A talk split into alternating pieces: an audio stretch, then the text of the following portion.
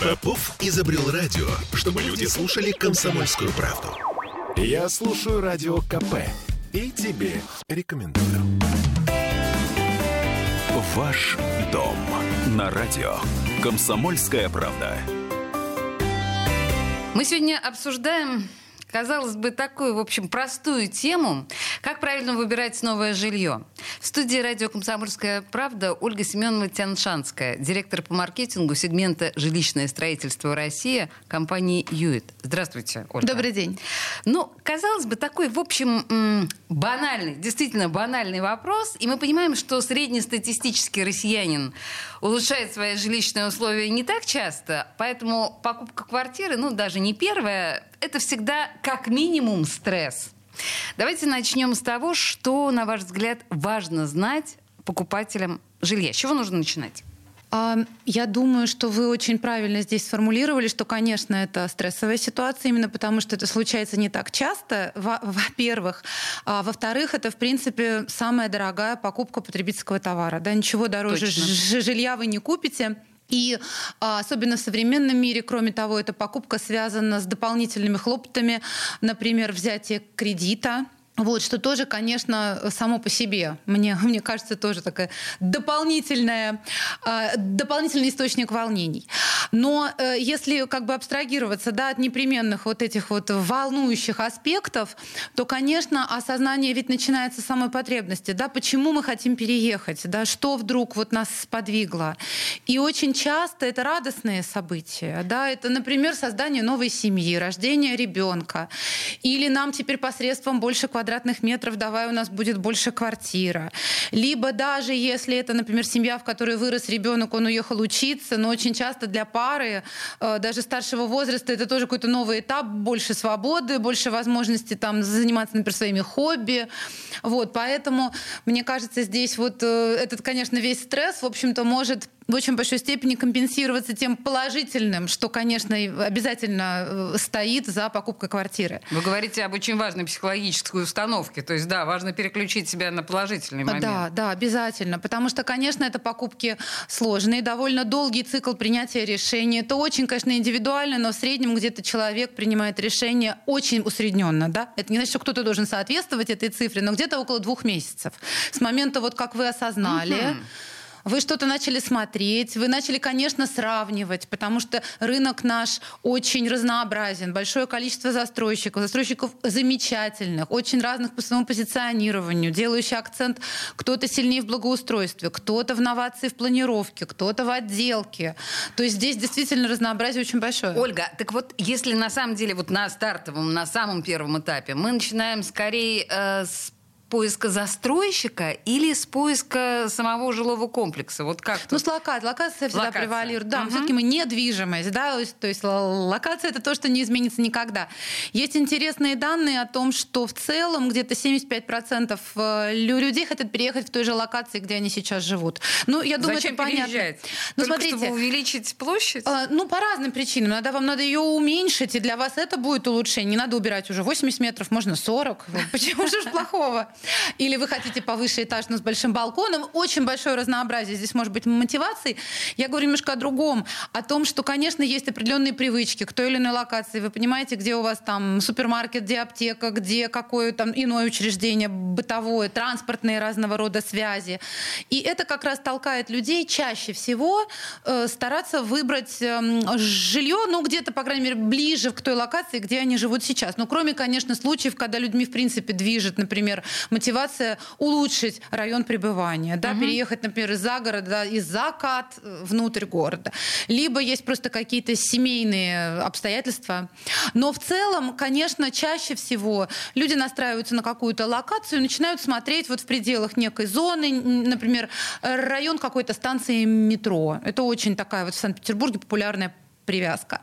Вот. Ну и, конечно, дальше э, сравнение всегда происходит все-таки в какой-то ценовой категории. Вы, вы имеете в виду себе бюджет, да, финансовые конечно, возможности. Конечно. Это одна из таких, ну, ключевых таких ограничителей. Вот. Ну и дальше уже вы смотрите, что вам по карману, э, э, какие есть, э, более того, понимаете, в одном и том же бюджете могут быть доступны очень разные продукты. Можно купить, например, больше метров на втором этаже и меньше метров на шестнадцатом. да?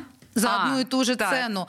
Но здесь уже будет, э, будет просто играть важную роль, что для вас важнее. Например, красивый вид или все-таки наличие тех или иных э, метров. Потому что вот у вас такой состав семьи, ничего там, пусть, пусть без вида, мы потерпим. Нам зато важно там вот дополнительные метры, например, для рабочего места, потому что сейчас, конечно, пандемия очень существенные внесла коррективы в образ жизни.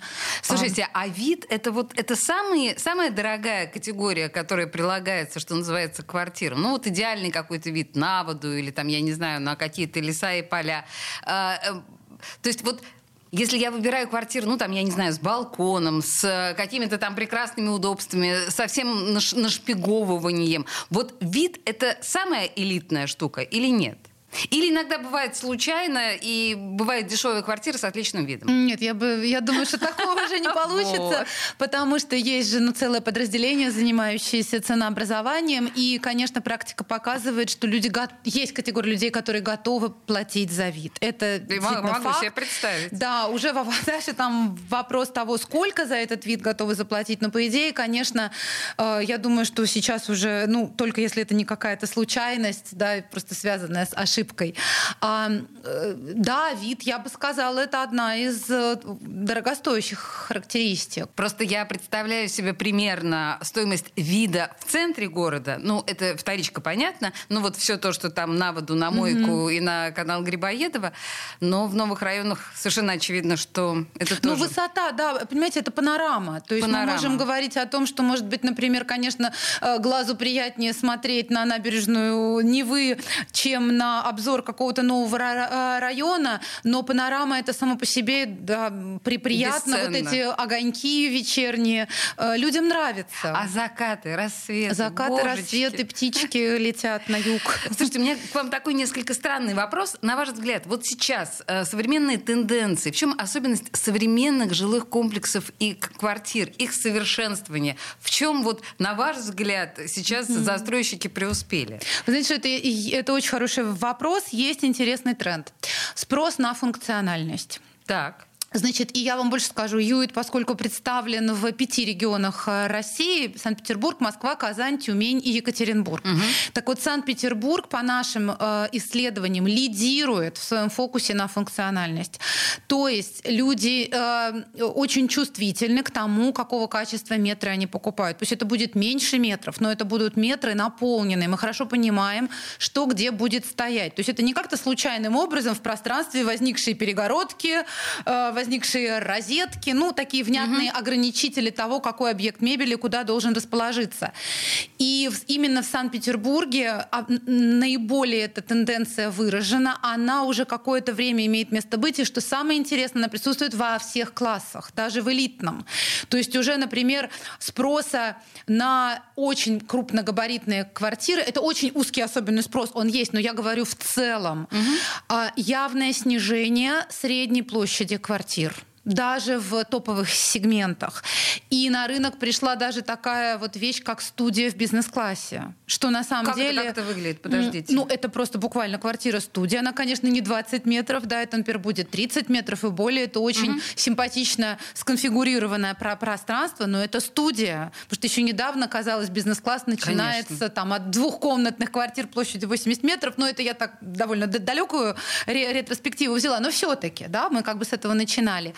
И вот этот тренд ведь как раз на функциональность. То есть, uh-huh. да, пускай это будет небольшая квартира, но, но в ней будет хороший вид, оптимизировано пространство. Я хорошо понимаю, какие объекты будут где стоять, но этих метров не должно быть много. Меня беспокоит э, вот эта вот эргономика, о которой вы говорите. Если вы вы как застройщик понимаете, кто э, что сюда подставит, то, может быть, вы как раз уже мебелированные квартиры будете продавать? То есть уже с полной э, отделкой? Конечно. Ну, смотрите, давайте разделим. Это разные совершенно продукты с полной отделкой, с меблировкой. Полная отделка пользуется колоссальным спросом. Пользуется колоссальным Она сейчас, спросом. Квар... ну, по крайней мере, в нашем сегменте комфорта, высокий комфорт и угу. комфорт, э, больше половины предложения на рынке представлено с полной отделкой. Так. И это, конечно, и движение самого спроса, ремонта, да, на нацеленность на отделку, но кроме того, это еще эффективно с позиции приобретения, потому что квартира идет сразу с полной отделкой, то есть всю стоимость отделки вы можете взять в сумму ипотечного кредита.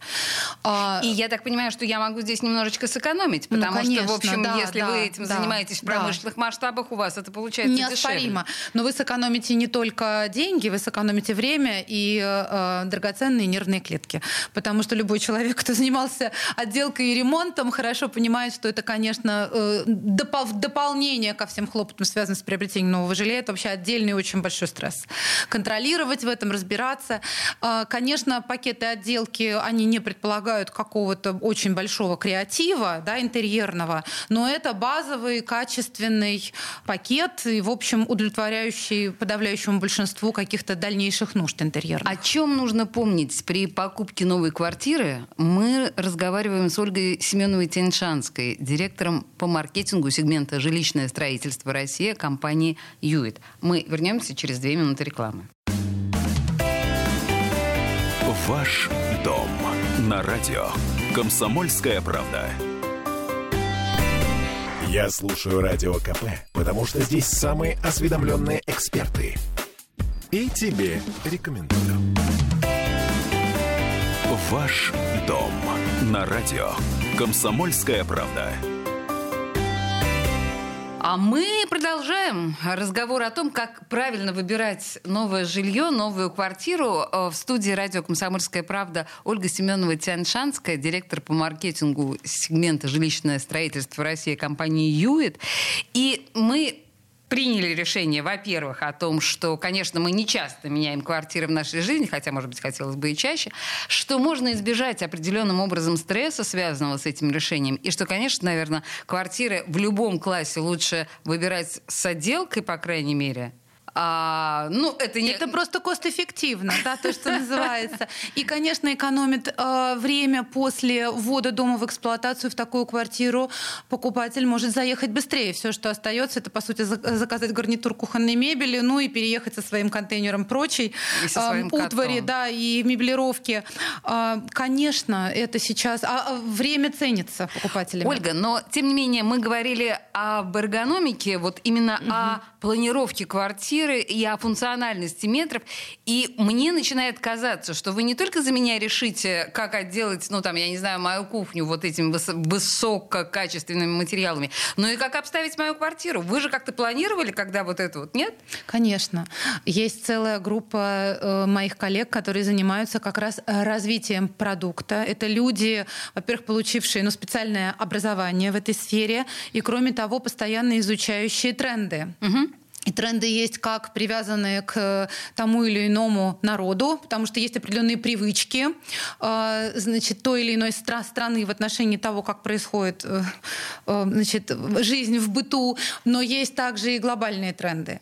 И вот среди них, например, просто приведу вам пример, объединение кухни и гостиной. Это очень хороший пример, потому что э, ведь в советской э, действительности кухня всегда отдельная, да, это Конечно, небольшое отдельное запахи, жарко, да, да, да. вот это все. Но э, сейчас вы сами понимаете, что вытяжки позволяют вообще любые запахи контролировать. С одной их стороны, а с другой стороны, мы меньше готовим совершенно Мы меньше готовим. Вы знаете, я была не так давно на одном из круглых столов, где был э, представитель крупного архитектурного бюро, и он привел в пример э, э, молодую семью, с которой он знаком и недавно э, делал для них ремонт. У них дома отсутствует кухня. Вообще у них ну. есть э, шкаф, э, вин винный шкаф и кофеварка. Потому что все остальное, молодые Это люди, 26 честно. лет, все остальное они просто заказывают на вынос, либо они просто, в принципе, куда-то идут с друзьями там, или друг, друг с другом. И это удивительно. Но, но общем, можно себе представить такой быт. Не надо делать для себя вид, что да, я прям вот целыми днями готовлю на кухне. Это время уже прошло. Итак, объединение кухни и гостиной. Да, это совершенно яркий тренд, пришедший к нам из Европы. Конкретно вьюет э, квартиры с объединенными кухнями и гостиными последние последние, наверное, лет 8 мы строим, и они, конечно, набирают популярность и все больше в нашем портфолио занимают место. Это практично. Слушайте, ну вот если говорить о европейских трендах, Юит компания финская, финского происхождения, и я так понимаю, что вот этот скандинавский минимализм э, идеологии вашей должен присутствовать. Но но насколько он воспринимается петербургским потребителем? Не хочется ли нам цыганских э, роскошеств, нам, петербуржцам? Вот вы понимаете, очень хороший вопрос, во-первых, Олеся, спасибо. Но вот в целом в нашем сегменте я бы сказала, что нет, все меньше хочется. А, еще один тренд озвучу для вас. Все меньше площадь спален. То есть если раньше, например, это 15-16 метров, то сейчас это уже 11-10. То есть это реально кровать и две тумбочки.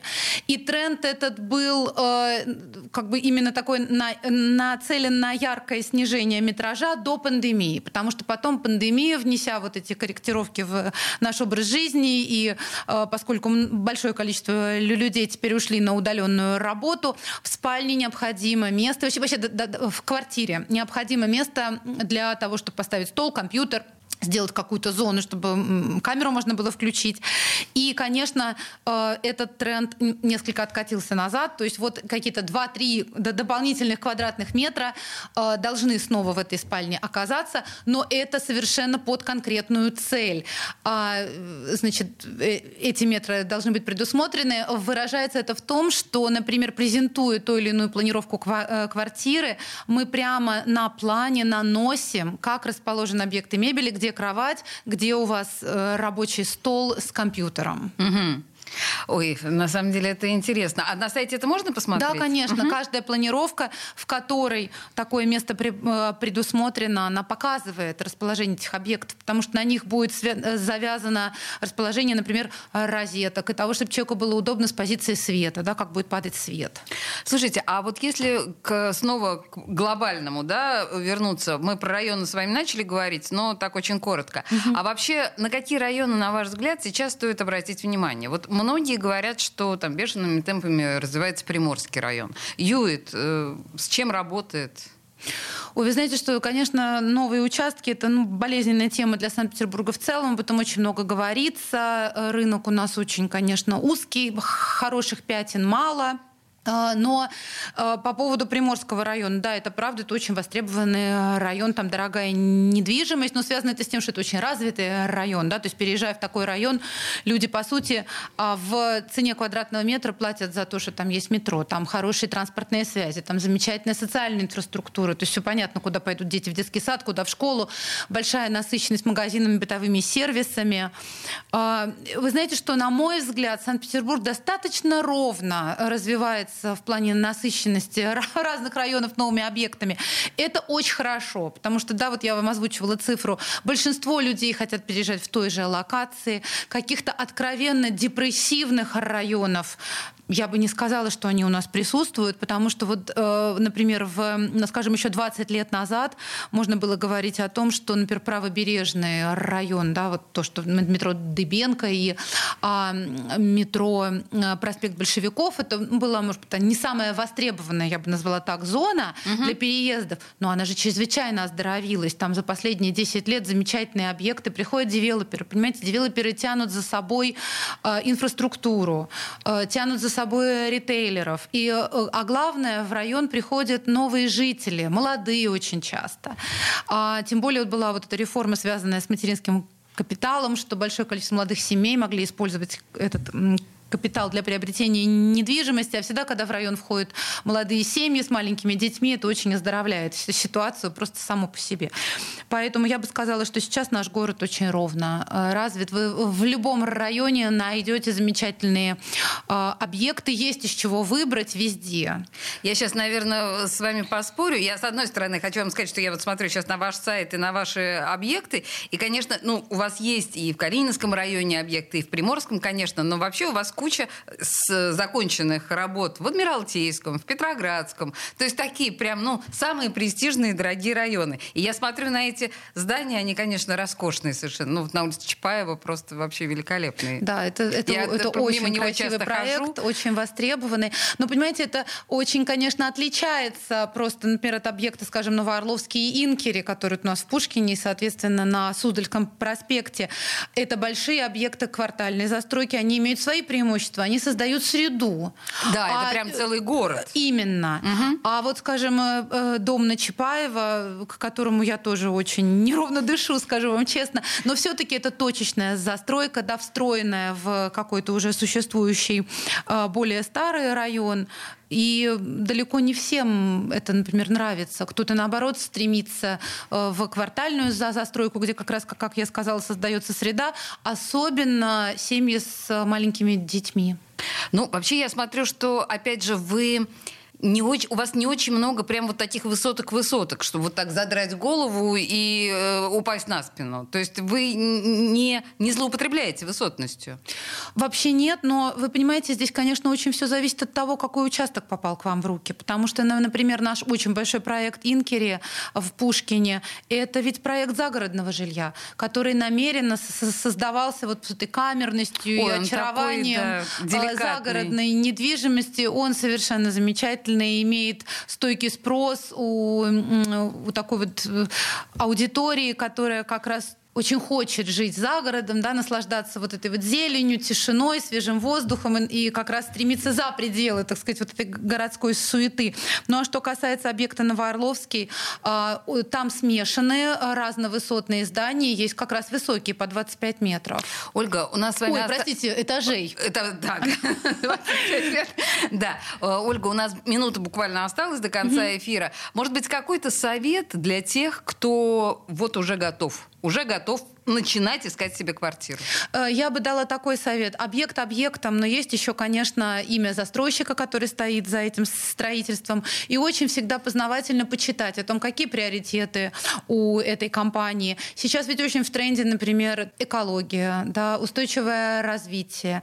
Насколько внимательна компания, например, к такого рода вещам. Угу. А какие аспекты выделены в стратегическое развитие? Там благоустройство, эргономика э, квартир, э, отделка. Это все очень существенные вещи. В общем, не ленитесь наводить справки, не ленитесь узнавать о застройщиках, ну и будет вам счастье.